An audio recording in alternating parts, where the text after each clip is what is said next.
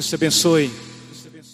Olá, amados. Eu continuo me chamando Armando, um discípulo de Jesus em processo de restauração, vivendo aqui a minha quarentena, o meu lockdown, mas é, pela graça de Jesus, né, limpo só por hoje de algumas crises, às vezes de, de raiva, de bronca, de ansiedade, de meu Deus, quando é que termina isso, né, até onde nós vamos, e às vezes indignação né, com, com os erros e os, e os percalços aí dos nossos governos, enfim, muita coisa estranha acontecendo, mas nós estamos aqui, né? Obviamente vivendo igreja é, em todos os sentidos, em todos os sentidos. Apenas não temos tido a dimensão do nosso do nosso encontro dominical que acontecia ali debaixo da tenda. E nós certamente não queremos retornar ou retomar enquanto nós tivermos não tivermos plenas condições de termos todos nós num grande ajuntamento para um grande abraço, um grande momento de oração e um grande momento de celebração.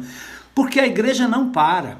A igreja está sendo usada não só na sua propriedade, como Pedras, que tem sido um, um local maravilhoso né, para distribuição das cestas básicas, para a ajuda de pessoas que estão em necessidade nesses momentos difíceis. E quem sabe o campus vai ser utilizado primeiramente para aqueles que querem dar um passeio, dar uma volta, à medida que o governo for liberando, né? Mas como grande congregação, nós vamos aguardar o momento certo, o momento da grande celebração, porque nós não vamos deixar ninguém de fora, ninguém vai ficar de fora.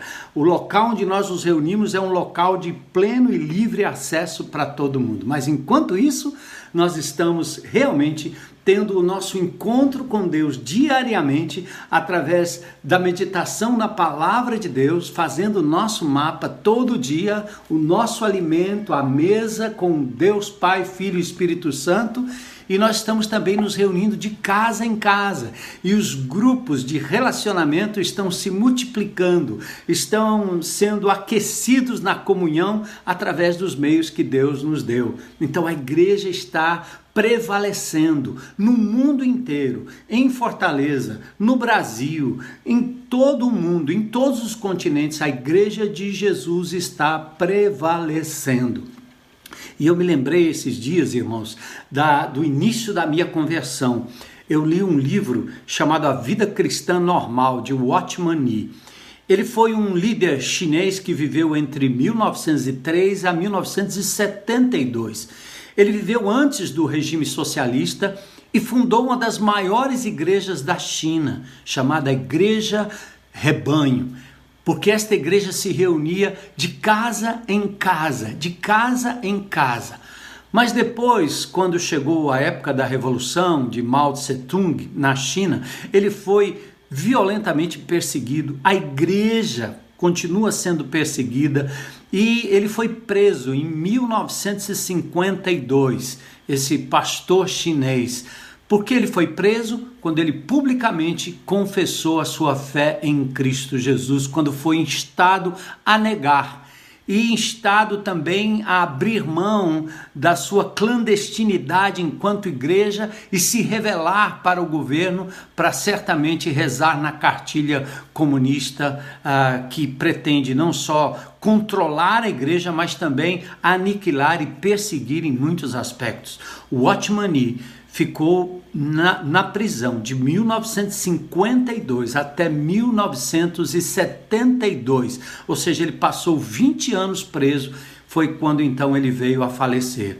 E hoje, enquanto as igrejas admitidas pelo Estado comunista vivem debaixo de um controle rígido do Estado, a igreja de, ca de casa em casa, lá na China, ela cresce aos milhares, à revelia do Estado, não se curvando, não se dobrando aos ditames que proíbem as pessoas de falar do amor de Jesus. Mas foi interessante, né? essa perseguição ela é tão clara e é importante que a gente olhe para esse contexto, porque se o coronavírus veio exatamente da China, quem sabe essa perseguição que, que se desenha agora contra a Igreja de Jesus em todos os continentes, quem sabe ela também não tem sido inspirada nessa abordagem chinesa ao cristianismo e exatamente à igreja cristã de casa em casa. Vou dar outro exemplo. 2010, na província de Sichuan, a igreja presbiteriana reformada que é, foi, num certo sentido, precursora da igreja de casa em casa, ela, ela, ela ouviu ao chamado canto da sereia do Partido Comunista e decidiu então se enquadrar naquilo que os comunistas, uh, o Partido Comunista Chinês oferecia para a igreja. Ou seja, nós vamos lhe dar a possibilidade de vocês se reunirem publicamente se vocês abrirem para nós né, sobre a igreja de casa em casa, revelando quantos são, onde estão e etc. E se vocês rezarem na nossa cartilha. Então, a igreja presbiteriana foi ah, ah, instada a aderir ao projeto do Partido Comunista, que é o movimento patriótico das três autonomias, o Conselho Cristão da China e a Associação Católica Patriótica Chinesa. Só, como diz o ditado, para inglês ver. Então, e para se tornar uma organização cristã chancelada pelo governo chinês, era preciso que os seus líderes recebessem treinamento para adaptar-se à doutrina e à governança do pensamento comunista do Partido Comunista Chinês. Assim, a igreja acabou até aderindo à época, né, essa igreja presbiteriana reformada, e ela se mudou para um auditório muito grande, onde estabeleceu um local de culto, até uma escola e um local de apoio às reuniões de casa em casa. No entanto, dezembro de 2018, bem recentemente, as autoridades não só fecharam a igreja, mas prenderam o pastor Wang Yi e outros líderes, acusando-os de incitar subversão semelhante ao crime de contra-revolução só por pregar a palavra de Deus e por pregar valores do cristianismo e certamente levar pessoas ao conhecimento do Senhor Jesus Cristo. Então, esse pastor foi sentenciado a nove anos de prisão. O Wang foi também multado e teve os seus bens apreendidos, não é? E embora o pastor tenha declarado e negado essas acusações infundadas do governo que tinha contra ele, ele disse: Eu vou cumprir o meu tempo de prisão. Então, veja, mil, 2018. Então, ele pegou nove anos ou seja, ele só sairá do presídio ah, em 2027. Então, vamos acompanhar e orar por esses irmãos aí. Então, a despeito das novas restrições à internet, as, das mídias sociais, do, das organizações não governamentais e até dos, dos 218 regulamentos que a China tem em relação a, a como o culto deve acontecer, gente, a igreja chinesa, olha, a China tem mais ou menos 1 bilhão e 400 milhões de habitantes. Nós estamos falando aqui de, de, de que é, é, mais ou menos sete vezes né, mais do que o, o, o Brasil em termos de população. Mas eu posso lhe assegurar que a igreja de casa em casa, a igreja clandestina, a igreja que, que está no anonimato, funcionando fora do radar do Estado, essa igreja, ela soma mais do que 150 milhões de pessoas espalhadas por toda a China. Então, Olha que interessante, né? A igreja não para. Foi assim no primeiro século, foi assim, tem sido assim nos países árabes e tem sido assim na China e tem sido assim em Fortaleza. A igreja não para, porque ela é constituída sobre a rocha, ela é constituída sobre o, o, o decreto e a ordenação do Pai eterno, e ela é constituída também pelo poder do Espírito Santo de Deus. E nós? Nesse momento de pandemia, nós fomos obrigados a nos recolher em casa. E, e não só estamos provando a nossa fé, dadas as ameaças que nós temos de morte, até pelo Covid, e de perseguição, num certo sentido, retirando as nossas liberdades de culto, nossas escolhas pessoais dentro dos, dos nossos redutos, né? nós estamos sendo provados na nossa fé mas também estamos sendo provados no nosso convívio, no exercício da nossa fé prática familiar. Eu fico imaginando aqui quanto nós estamos sendo provados no aspecto tolerância, no aspecto altruísmo, no aspecto amor, quando a gente tem que conviver com membros da família que a gente só via esporadicamente. Algumas casas elas parecem hotéis, né? Você entra e sai, ou uma garagem, você entrava e saía. E os meninos para um lado, os meninos para o outro, os jovens para o lado, os jovens para o outro, os pais para um lado, avós para o outro, e agora nós estamos todos juntos. E isso nós temos sido provados nesse aspecto. A nossa fé, a nossa prática de vida, de relacionamento, mas também estamos provando, graças a Deus, a importância da igreja unida prevalecendo de casa em casa. Contra essa igreja é, não tem como, não tem. É, obviamente, eles podem no futuro invadir as nossas casas, eles podem até fazer como estão fazendo na Argentina, né? agora tomando a propriedade das pessoas é, sob a alegação de que é em prol do Estado, é em prol da saúde, mas nós estamos sim, como Igreja Batista Central de Fortaleza, prevalecendo de casa em casa, usando nesse momento a internet. Gente, um instrumento poderoso de interação, onde nós podemos olhar a pessoa olho no olho, onde nós podemos ver, podemos ouvir, podemos orar, podemos ajudar as pessoas né, na mobilização pelos irmãos que estão carentes e necessitados. Eu soube da dona Eridã, por exemplo, lá no centro, que agora virou mãe de uma garotinha de, de, de quase dois anos, precisando de ajuda. Os irmãos levaram a cesta básica para ela, levaram dinheiro também, porque ela não recebeu ajuda do governo, não pediu nada. Mas olha o que a internet faz, né? Ela nos faz mobilizar atrás de, de alimento para uns, de remédio para outros, de uma casa, um abrigo para outros, enfim. Nós estamos provando a importância dessa igreja que não para. Ela é esse instrumento maravilhoso, inclusive de acolhimento.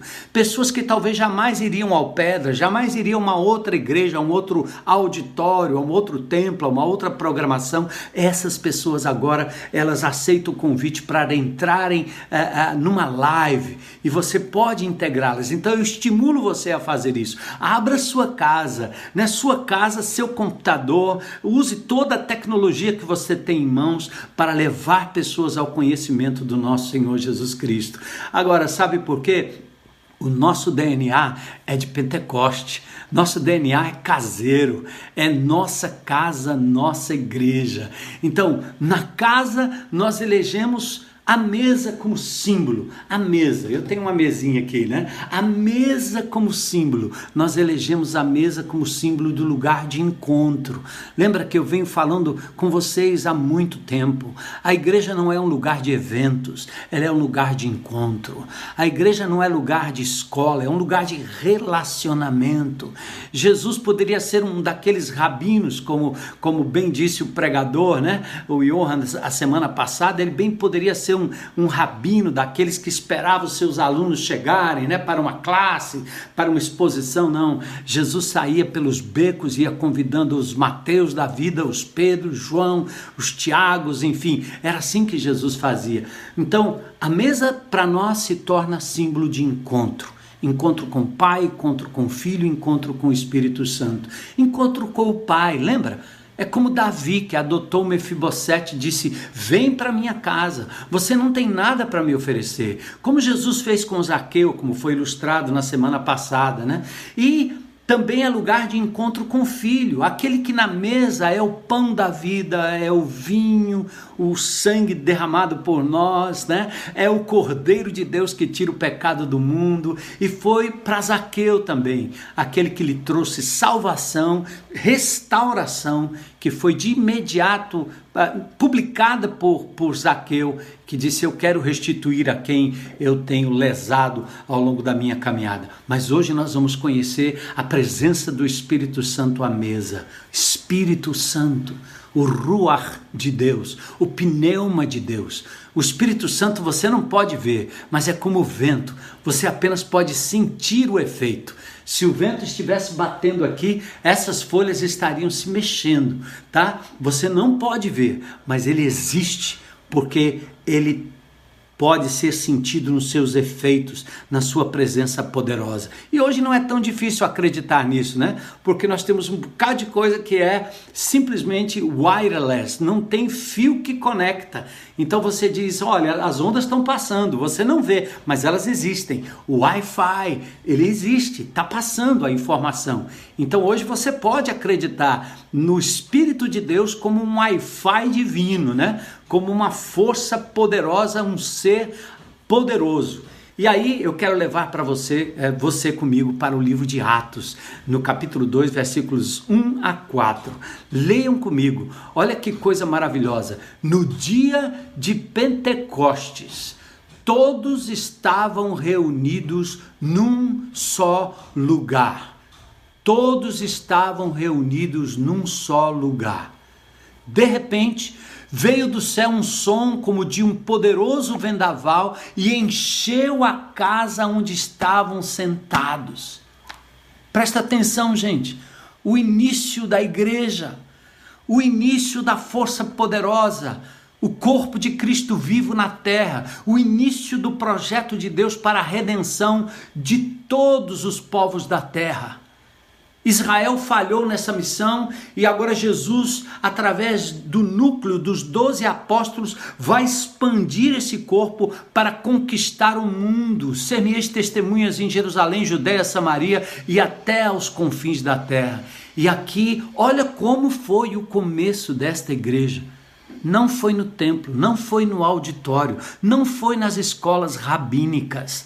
Diz a palavra de Deus que eles estavam reunidos num só lugar e veio do céu um som como de um poderoso vendaval, um poderoso vento, e encheu a casa onde estavam sentados.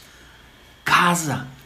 Então surgiu algo semelhante a chamas ou línguas de fogo que pousaram sobre cada um deles. E todos ficaram cheios do Espírito Santo. Que gente, que coisa tremenda! As pessoas que vinham de fora só viam o efeito do Espírito na vida daquelas pessoas. E é isso que nós precisamos hoje nos nossos dias. Temos uma intimidade com o Espírito Santo de Deus que em nós habita. Ele existe, ele é um ser.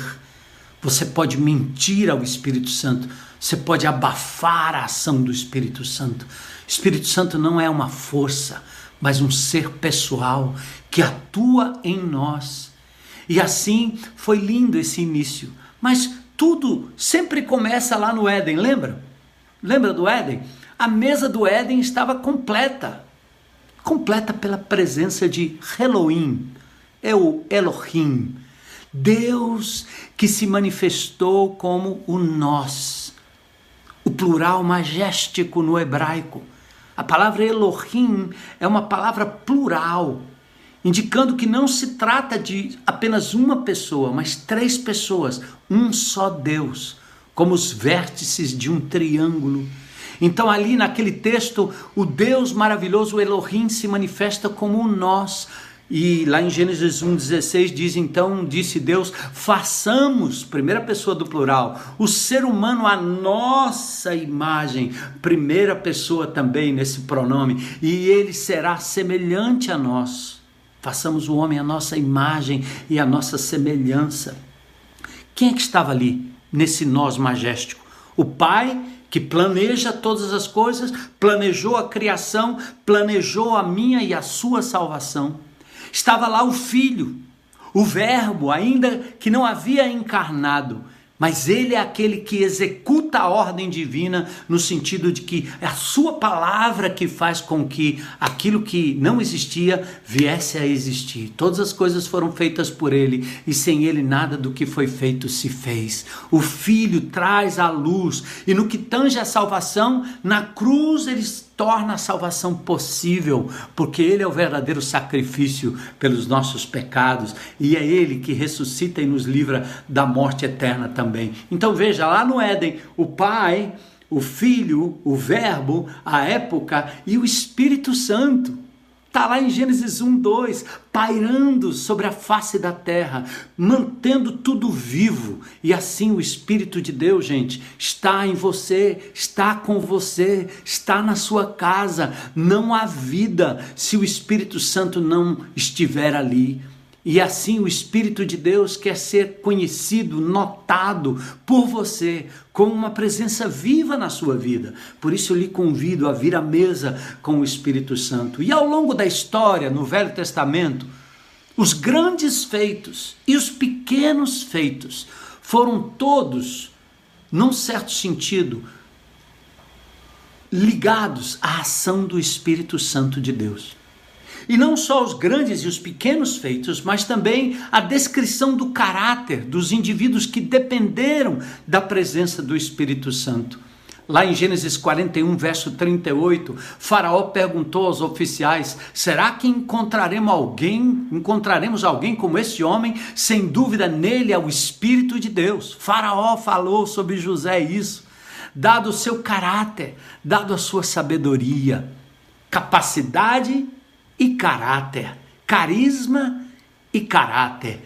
E Moisés, Moisés, que era um homem que tinha o Espírito de Deus, num determinado momento, ele tem que pulverizar a sua liderança para não sobrecarregar. O Senhor desceu na nuvem e falou com ele, e depois deu aos 70 líderes o mesmo Espírito que estava sobre Moisés. Olha o Espírito Santo caminhando com o povo de Deus, com os líderes de Deus esse mesmo Espírito é o que distribui no Velho Testamento talentos e dons. O Senhor encheu Bezalel com o Espírito de Deus e lhe deu grande sabedoria, habilidade e perícia nos trabalhos artísticos, nas coisas pequenas, que só podem ser feitas com a ação do Espírito Santo de Deus, ou então não tem proveito é dedicar cada gesto, cada pequena coisa dentro da sua casa, na sua vida, na sua caminhada, no seu trabalho, dedicar a Deus, entendendo que aquele talento, ele vem da ação do Espírito Santo,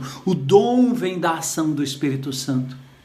E depois nós temos o próprio Nabucodonosor, olhando para aquele jovem Daniel, de novo, seu caráter e sua sabedoria. E ele dizia até assim, né? O espírito dos deuses está em você. Por quê? Porque você está cheio de percepção, de entendimento, de sabedoria. Daniel capítulo 5, verso 14. E por fim, nós temos também uma antecipação profética lá em Joel capítulo 2, verso 28, falando do Espírito Santo que fora profetizado no Velho Testamento, que viria agora no Novo Testamento de uma forma completamente diferente. Não seria mais exclusiva, mas viria sobre todos. Não viria só no templo, mas viria também nas casas, nos quartos, nos quintais, à mesa. E isso é que nós queremos que você perceba que o Espírito Santo de Deus nos foi distribuído de forma maravilhosa, de forma abundante, de forma poderosa. Então, depois que eu tiver feito estas coisas, Joel 2:28, derramarei do meu espírito sobre todo tipo de pessoa. Seus filhos e suas filhas profetizarão os velhos terão sonhos. Os jovens terão visões. Essa era a profecia. O Velho Testamento apontando para a vinda do Messias, mas também apontando para a vinda do Espírito de Deus, que daria e traria poder sobre os seus servos, para que desenvolvessem não só o carisma, a capacidade, mas também o caráter. Muito lindo isso, né? Vem para a mesa, Espírito Santo. Convoca Espírito Santo de Deus, vem à mesa comigo. Quero te conhecer mais, quero te reconhecer na minha vida mais e mais.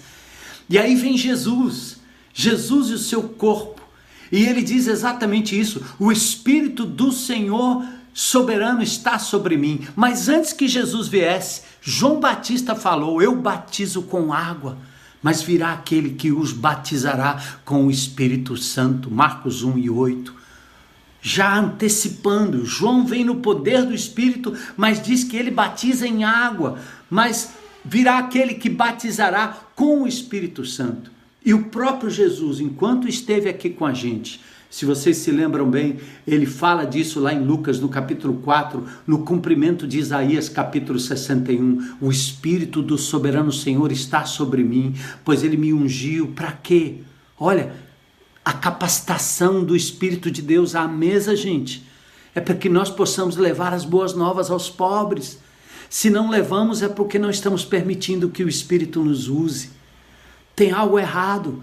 Assim como a igreja de Laodiceia deixou Jesus do lado de fora, nós podemos estar abafando a ação do Espírito, achando que os protagonistas da obra de Deus somos nós. Não, não somos nós.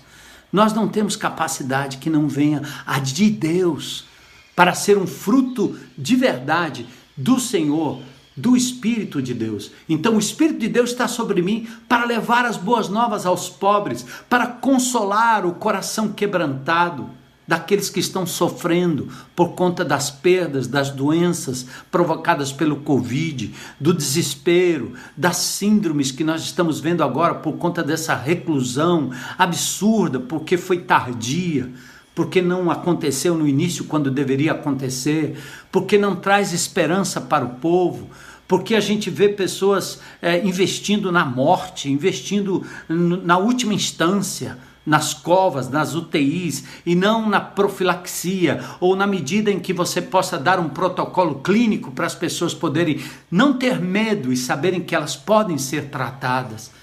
Mas o Espírito de Deus é que nos capacita a realmente consolar os de coração quebrantados e proclamar aqueles que estão cativos pelo medo pelo vício. Ouvi dizer aí no Ceará, é, no certo sentido, sendo denunciado, jovenzinhas e, e meninos que é, mandam nudes, né? Quem sabe uns para os outros, para os outros, depois isso se espalha e daqui a pouco uma coisa é, ruim acontece. Quantas famílias, né? Quantas pessoas são assim, num certo sentido, ah, tendo sua reputação manchada por conta disso, né? Ah, ah, as jovenzinhas achando que aquela é a forma de se valorizar. Que triste, essas pessoas são cativas cativas da vaidade, cativas da sensualidade, cativas da bebida, cativas da ira, cativas eh, da internet, cativas em relação à pornografia, cativas em relação à violência, cativas em relação à, à, à prostituição, cativas em relação à corrupção.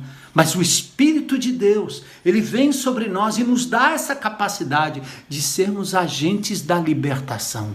Como ele fez com a minha vida, como ele fez com a sua vida, nós temos que crer que é possível. Então ele também é, é, proclama aos cativos liberdade. Que lindo isso, não é? Isaías capítulo 61, verso 1. Enfim, e Jesus vem. Jesus vem e o Espírito de Deus está com ele todo o tempo ele é concebido pela ação do Espírito Santo. Gente, olha, percebe o quanto nós negligenciamos o Espírito de Deus em nossas vidas? O quanto ele não é bem-vindo à mesa, como às vezes Jesus é deixado do lado de fora? Quando Jesus foi concebido, em Lucas capítulo 1, verso 35, Maria, diz a profecia, ser envolvida pelo Espírito Santo no batismo. O Espírito Santo está lá com Jesus. E ali ele recebe aquela palavra: Você é meu filho amado em quem eu tenho prazer. O amor de Deus derramado em nossos corações pelo Espírito Santo de Deus, na tentação.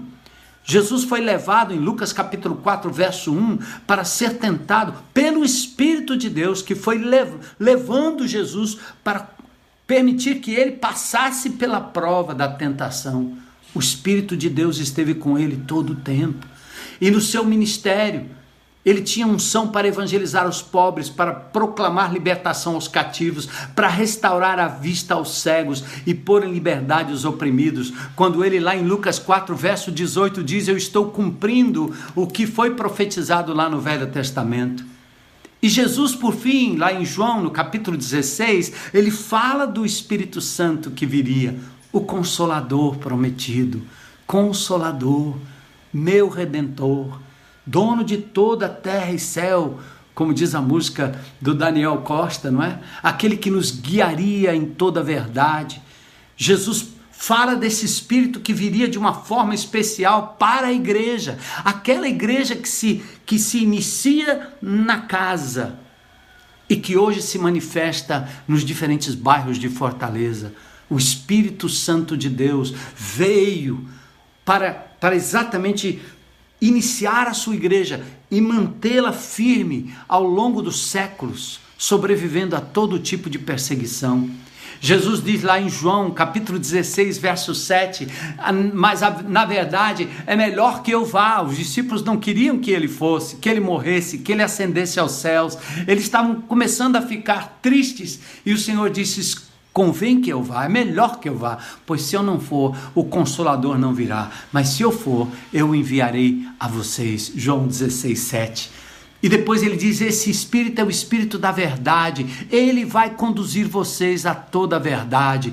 João capítulo 16, verso 13. Por isso nós precisamos do Espírito à mesa, precisamos de um encontro diário e uma, uma percepção de que, se não for pelo Espírito, nós não temos capacidade de absolutamente nada, tampouco andar na verdade, viver a verdade e proclamar a verdade. Muito poderoso isso. Outra coisa linda que Jesus revela em João capítulo 16, verso 14, e aqui eu chamo a sua atenção para que, ao convidar o Espírito para vir à mesa, estar à mesa com ele, na sua intimidade, meu querido, lembre-se, quem está pleno e cheio do Espírito Santo glorifica o nome de Jesus. O nome de Jesus. Ele me glorificará de Jesus, porque lhes contará tudo o que receber de mim. João 16:4. Essa é função do essa é a função do Espírito Santo de Deus. E aí, chegamos em Pentecoste, né? Contando a história de Atos capítulo 2. Lá em Atos capítulo 2, versículos 1 a 4, todos estavam reunido, reunidos onde? Num só lugar. De repente veio do céu essa, essa manifestação, um som como de um poderoso vendaval. E aí diz a palavra de Deus: encheu a casa onde estavam sentados.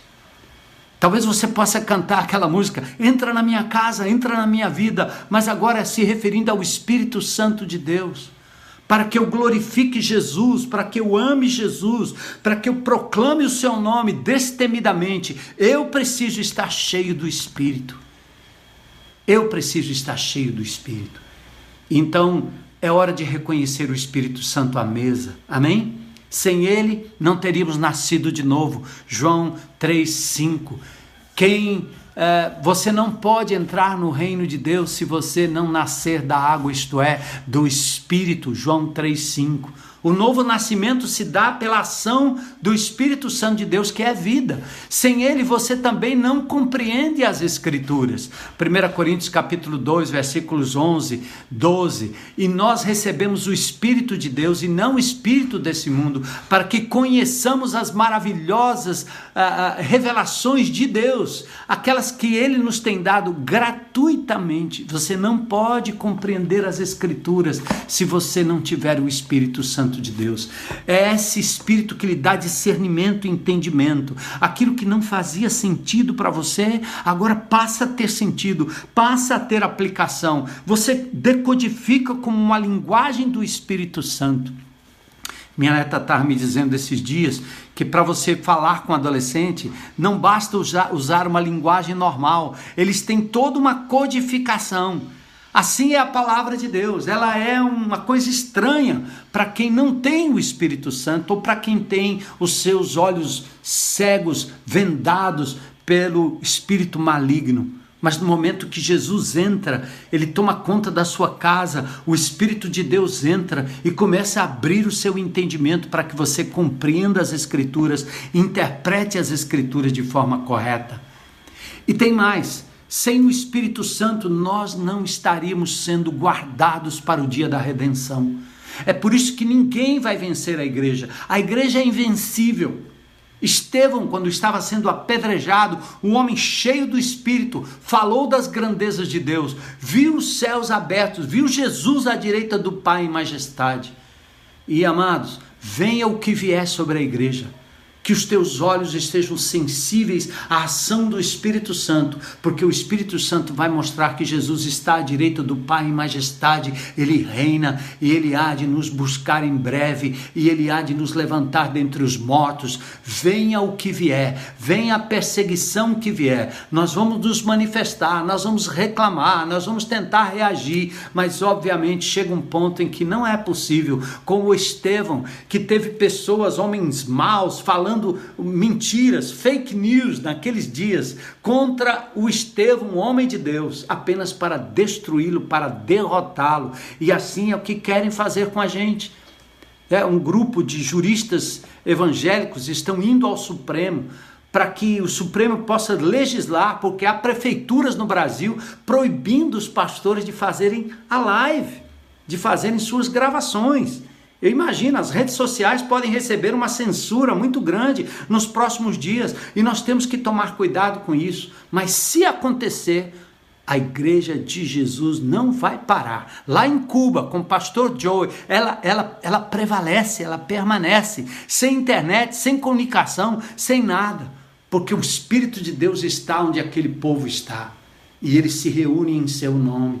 E é aí que nós queremos retornar primeiramente nos nossos GRs, se manifestando de casa em casa, agora online, mas logo logo presencial em primeiro lugar, para depois nós podermos partir para uma coisa maior e uma grande festa lá na tenda. Tá certo? Olha o que Efésios 4:30 diz: "Não entristeçam o Espírito Santo de Deus. Não o ignorem ele é o selo que Deus colocou sobre vocês para o dia em que nos resgatará como sua propriedade. É a garantia, é o selo de Deus em mim, é o selo do Espírito, é a garantia de que eu sou do Senhor. Por isso eu posso clamar pela força do Espírito: Abba, Pai, Abba, Pai, Abba, Pai. Glória a Deus, que coisa tremenda. Então, amados, sem Ele não haveria carisma nem caráter. Sem ele não haveria competência para servir a Deus ou para fazer qualquer coisa, e sem ele não haveria caráter. Não é possível. Quando você senta à mesa, você conhece logo, por exemplo, um bebê do que ele gosta, do que ele não gosta, do que ele faz, do que ele não faz, se ele é destro, se ele é, é canhoto. Né? À mesa, as crianças pequenas fazem desenhos, pinturas. As crianças mais velhas, os adolescentes e os adultos sentados à mesa, a gente conhece muito sobre eles. Então a mesa também é um, é, um, é um lugar de crescimento nesse sentido, de desenvolvimento das nossas habilidades. Fala muito da nossa educação, da nossa cortesia, dos nossos hábitos, dos nossos comportamentos alimentares. Fala muito da nossa fala, da nossa postura. É interessante, né? Mesa também é lugar de, de aprendizagem, mesa é lugar de prática, mesa é lugar em que a gente aperfeiçoa aquilo que fazemos e aquilo que somos também. Interessante, né? Muita coisa é feita sobre a mesa. Então eu quero falar em primeiro lugar que o Espírito de Deus sobre a mesa, ele influencia a nossa vida porque ele é aquele que nos dá os dons, o carisma, marcas da presença do Espírito Santo à mesa. E para isso eu convido você para abrir comigo 1 Coríntios capítulo 13. Como é um texto bem conhecido, você vai logo, vai logo entender, não é? é o que que tem a mesa com o Espírito? E 1 Coríntios capítulo 12, 13 e 14 fala exatamente sobre os dons espirituais. E o apóstolo Paulo começa a falar dos dons espirituais, dos carismas, dos dons espirituais. Você não pode fazer nada se não for pelo Espírito Santo de Deus. Um bordado, uma viseira, certo? Uma, uma máscara, é, Qualquer coisa que você faça, fazendo para a glória de Deus, mesmo que seja um talento natural, isso pode ser transformado num dom espiritual se você fizer para a glória de Deus e para abençoar outras pessoas. É disso que Paulo vai falar em 1 Coríntios 12, 13 e 14. E ele fala então do Espírito de Deus e os dons. Um dos dons, quando a presença do Espírito está em, no, em nós, uma das capacidades ou uma das marcas, vamos dizer assim, é a unidade. Dos versículos 1 a 12 do capítulo eh, 1 a 13 do capítulo 12, nós temos a unidade. Quando nós estamos em Cristo Jesus, certo? Agora, irmãos, quanto a perguntas sobre os dons espirituais, não quero que continue confusos. E aí ele começa a falar: quero que é, compreendam que ninguém que fala pelo Espírito de Deus amaldiçoa Jesus. E ele diz: existem vários tipos de dons espirituais, mas o Espírito é a fonte de todos eles. Então, quando nós estamos no Espírito, e essa é a liga que faz com que igrejas em lugares diferentes da cidade estejam unidas. A igreja na China, conectada, mas pelo Espírito de Deus. É uma conexão vertical, não necessariamente horizontal. Então, quando o Espírito de Deus age, a unidade. Nós professamos o mesmo Senhor. É isso que nos une, a igreja de Jesus em todo o mundo. Quando nós estamos no Espírito e Ele está à mesa, nós dependemos do mesmo Deus. Tudo vem dele. Interessante. Dos versículos 7 a versículo 11 de 1 Coríntios 12, quando nós estamos com o Espírito Santo à mesa, nós servimos o mesmo corpo. E tudo que fazemos é em função do outro em função do corpo de Cristo. Os dons são para a edificação não de nós mesmos, mas do outro. É assim que o Espírito age em nós. Outra coisa, o que nos une é que temos experimentado o mesmo batismo. Fomos mergulhados no corpo de Cristo.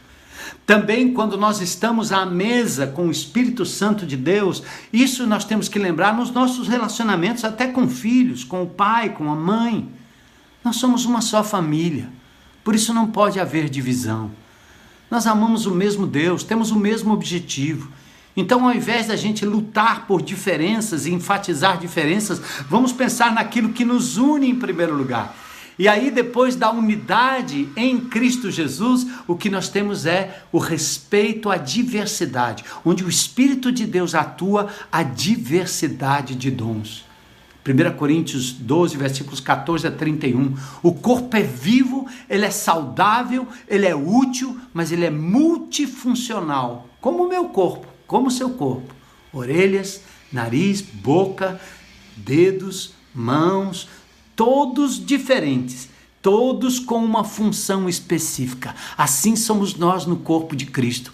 Nós não podemos brigar para que os dedos sejam iguais, eles são diferentes com um propósito, e quem assim fez foi o Criador. Então ninguém na sua casa é igual. Você, no Espírito de Deus, aprende a valorizar as diferenças. Eu sou lento e minha mulher é rápida. E eu tenho que aprender a apreciar as nossas diferenças. Eu tenho um pensamento mais lógico, mais concatenado, e ela é capaz de fazer várias coisas ao mesmo tempo e não necessariamente numa ordem. Mas eu a amo, porque ela é diferente, nós nos complementamos. Assim é com minhas filhas, assim é com minhas netas também. Cada uma tem uma característica. Então nós temos que, dentro da nossa casa e ao lidarmos com os amados irmãos no corpo de Cristo, nós temos que enfatizar exatamente a necessidade da diversidade. Os dons do Espírito são diversos. Os membros são interdependentes. Ou seja, eles todos promovem a unidade porque eles também dependem uns dos outros. Esse dedinho não pode ficar afastado da mão. Né? O, o, dedo do pé fora do pé não é dedo, é um, é um, é um pedaço de carne que vai morrer. Né? Nós temos também que compreender que a diversidade é plano de Deus. Versículos 27 a 31. E aí nós chegamos à maturidade do capítulo 13. E esse capítulo 13 me remete também à questão do caráter. Não só um dom, mas um dom que agora entra na linha do caráter. Se nós temos os dons espirituais, o carisma, lembra de Bezalel, aquele pessoal do Velho Testamento, que fazia artesanato e, e o fazia movido pelo Espírito Santo de Deus. Lembre-se, amados, nenhum dom é superior ao outro, no sentido de que o que prega é o mesmo que remenda aquelas roupinhas para serem entregues, que vão lá no Pedras e, e, e ensacam aqueles alimentos para serem entregues às pessoas que precisam aqueles que fazem o bordadinho, aqueles que levam alimento para aquele que está debaixo da ponte, no meio da rua. São dons diferentes e importantes diante de Deus, igualmente importantes. Cada um tem o seu papel. E aqui nós chegamos ao, ao, ao dom supremo, falando agora do supremo dom do Espírito. É uma indicação de que você de verdade está com o Pai, está com o Filho e por isso com o Espírito Santo. É quando você tem o amor vazando da sua vida, o dom maior. E 1 Coríntios capítulo 13 começa exatamente assim, né? Ah, se eu falasse a língua dos homens, dos anjos, não tivesse amor, seria como um sino que ressoa ou um símbolo que retine. Se eu tivesse o dom de profecias e entendesse todos os mistérios de Deus e tivesse todo o conhecimento, se tivesse uma fé que permitisse mover montanhas, mas não tivesse amor, eu nada seria. E ainda que eu desse tudo aos pobres e até entregasse meu corpo para ser queimado, se não tiver amor, de nada adiantaria. Olha que interessante, gente. O fruto do Espírito, Gálatas 5:22. O primeiro é o amor. É a prova da presença do Espírito Santo de Deus. Se há ódio no seu coração prevalecendo, se a ira no seu coração prevalecendo, se está prevalecendo indiferença, como nós vemos às vezes nessa polarização política, crentes em Cristo Jesus destilando ódio no que falam e no que escrevem. Isso não pode ser fruto do Espírito Santo de Deus. Talvez do maligno. E eu me lembro agora de Gálatas, lá no capítulo 5, versos 19 a 21, fala das obras da carne. Presta atenção quando o espírito não prevalece, quando ele está deixado de lado, abafado, como Jesus fora da porta da igreja, olha o que prevalece: prostituição, ou seja, infidelidade conjugal, na internet inclusive, entregando seus olhos, seus sentimentos, seus órgãos sexuais para uma outra pessoa que não aquela que Deus lhe deu, ou se guardando para a glória de Deus até que você possa ter alguém Impureza, prática sexual antes do casamento, horrível isso, é tão comum, tão comum. Lascívia, ou seja, indecência e conduta sexual pervertida, e aqui eu estou falando da pornografia, que distorce todo o teu tua compreensão do que é sexo e quando vai para a cama com a esposa, você está projetando as loucuras da perversão sexual. Que coisa terrível, não é? Que coisa terrível. Idolatria é ter ídolos no lugar de Deus, tomando conta do seu coração. Feitiçaria, é, envolvimento com práticas ocultistas, inimizades, ou seja, alimentar amargura, ira contra outras pessoas, seja quem for, quem for. Estevão, quando estava sendo apedrejado, ora pelos seus algozes e pede que Deus os perdoe. Porfias, discórdia, divisão entre pessoas, fofoca, para dividir, para acabar. Ciúmes, quando você é possessivo, possessão extrema sobre um filho, uma filha, possessão extrema sobre um bem, possessão extrema sobre pessoas amigas que você quer para si apenas. Você não é capaz de abrir mão daquela pessoa para que ela se engaje em outras coisas, que tenha outros relacionamentos. Você sempre quer aquela pessoa perto. Possessão sobre bens, possessão sobre pessoas, fruto da carne, fruto de um espírito ruim, iras, acesso incontrolável de ira, um temperamento esquentado todo o tempo, incontrolável, discórdias quando você debate contenciosamente com o adversário, dissensões, facções, promover partidos na igreja, não é? Ou no GR, ou no meio dos irmãos, ou dentro de casa, ou na escola, preferências que causam divisões, como as políticas, né, promovendo partidos em detrimento de outras pessoas e outras opiniões, inveja, quando você se sente mal com o progresso de outros, bebedices, ou seja, quando você está sob o controle da bebida, aquilo lhe controla dentro da sua casa, nesses dias de pandemia. É tudo que postam, é tudo que falam, é tudo que querem, apenas anestesiar a mente com a bebida e aquilo vai virando uma dependência química. Gente, que triste! Fruto da carne, fruto do humano, fruto da, da humanidade decaída, não é? E bebedices e glutonarias, é comer descontroladamente. A gente tem falado sobre isso nas nossas lives no Instagram, todos os dias de manhã, né, das sete e meia às oito e meia, e temos falado sobre as comidinhas fit, etc. Mas a gente sabe que a questão da obesidade, em muitos casos, é uma questão mesmo de, de, de caráter, questão de temperamento, é uma questão de como a pessoa está encarando aquele momento a questão da ansiedade, a questão daquela pessoa que está se sentindo desvalorizada e que está precisando é, de, de, quase de uma, de uma droga. Então ela corre para o açúcar, ela corre para a gordura, ela corre para o sol, o sal, ela vai comer é, é, indiscriminadamente. Enfim, Jesus destacou que tais pecados não procedem de Deus, mas do mundo, do inimigo, das circunstâncias, mas muito mais do interior do ser humano. Aliás, ele diz que o que sai do homem é, é aquilo que o contamina. Então nós voltamos aqui para 1 Coríntios capítulo 13 e falamos do amor. Né? O amor é muito mais do que a língua dos anjos, o amor é muito mais do que a profecia, do que a ciência, do que a fé, do que a própria caridade, ou seja, fazer o bem. O amor é o que? Ele é edificante, ele é paciente, ele é bondoso, não é ciumento nem presunçoso, não é orgulhoso, o amor não é grosseiro. E quando você está com o Espírito Santo de Deus à mesa, é isso que vai vazar. Ele vai te ajudar a vencer aquelas atitudes que são obras do humano decaído. Você precisa se submeter ao Espírito Santo de Deus. Enche a minha vida e me ajuda a ser paciente, bondoso, não ciumento, não presunçoso, não orgulhoso, nem grosseiro. O Espírito de Deus em mim, ele me ajuda a não exigir que as coisas em casa sejam feitas do meu jeito, mas do outro também, respeitando o outro, não, não, não fazendo demandas. Não se alegra com injustiça o amor, mas se alegra com a verdade. Nunca desiste. Nunca deixe de crer.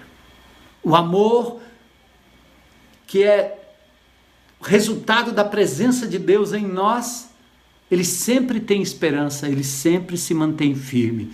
1 Coríntios 13, 4 a 7. E por fim diz que o amor jamais acaba, porque o Espírito Santo de Deus está em nós. Hã? As profecias e as línguas e o conhecimento desaparecem e cessam, mas o amor jamais, jamais, jamais acaba. Amém? Coisa linda, né? Maravilhosa. E falando sobre o fruto do Espírito, Paulo, lá em Gálatas 5,22, fala desse argumento contrário entre os desejos humanos, a capacidade humana, versus os dons espirituais. Para tudo que você faz, reconheça, é dom de Deus, vem do Espírito. E se você tem uma habilidade, quer usar para a glória de Deus, submeta e peça ao Espírito Santo de Deus que lhe capacite cada vez mais. Reconheça que tudo vem dele e no sentido do caráter, a mesma coisa. Aí são os frutos, é o resultado da presença atuante do Espírito, certo? Que controla o nosso ser e produz em nós o fruto.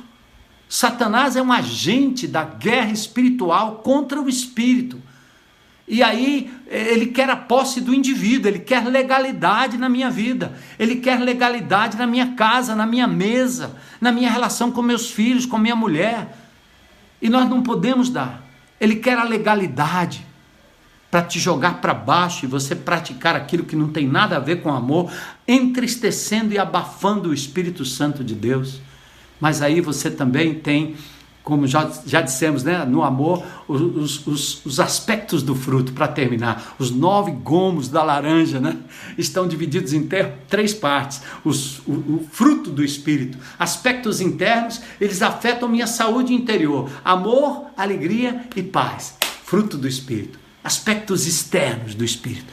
Chama Jesus, chama o Pai, chama o Espírito Santo, porque isso afeta o meu comportamento diante das pessoas. Eu preciso ser longânimo, tardio em mirar, eu preciso ser bom, eu preciso praticar o bem. O fruto é também relacional acima de tudo. E os aspectos devocionais do fruto, os três últimos, né? Fé, mansidão e domínio próprio, tá certo? Isso afeta o meu posicionamento diante de diante de Deus.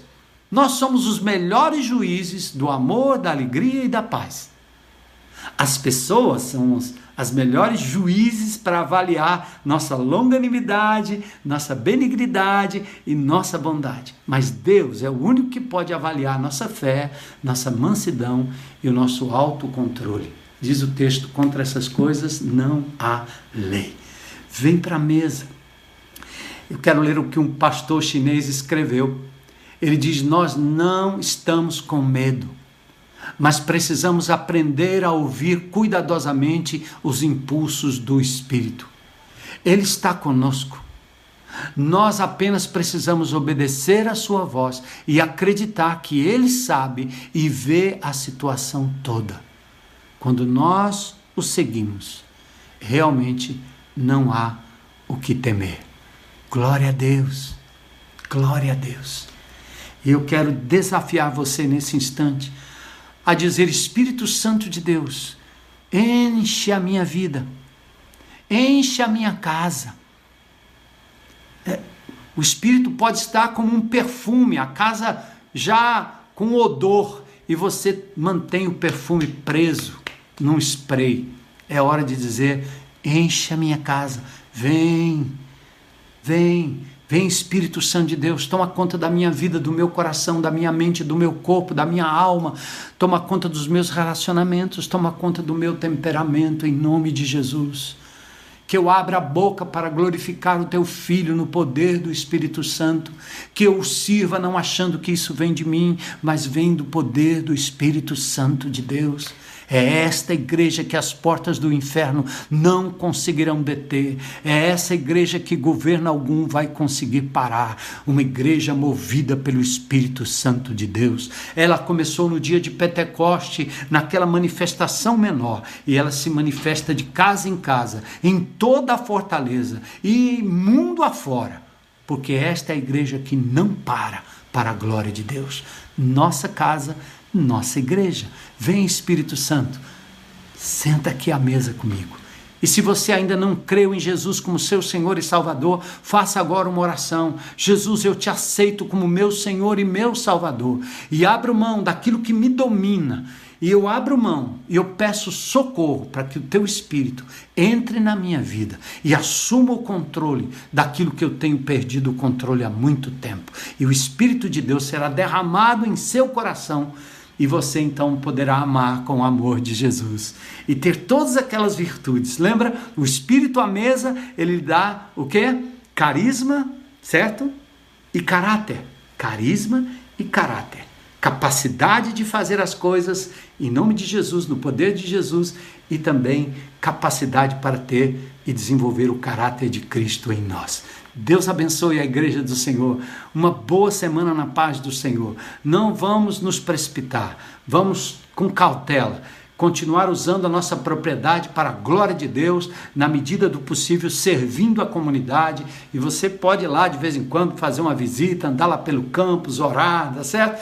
E vamos sim retornar quando for possível aos GRs presenciais e nós estaremos todos juntos. Enquanto isso, Vá multiplicando aí os GRs, tá certo? Cada uma pessoa pode começar com seus amigos, convide as pessoas para fazerem parte desse momento precioso e desse movimento de casa em casa, para ser exatamente como foi em Pentecoste. E o Espírito de Deus há de nos conduzir em triunfo até a iminente volta do Senhor Jesus Cristo. Amém? Deus abençoe.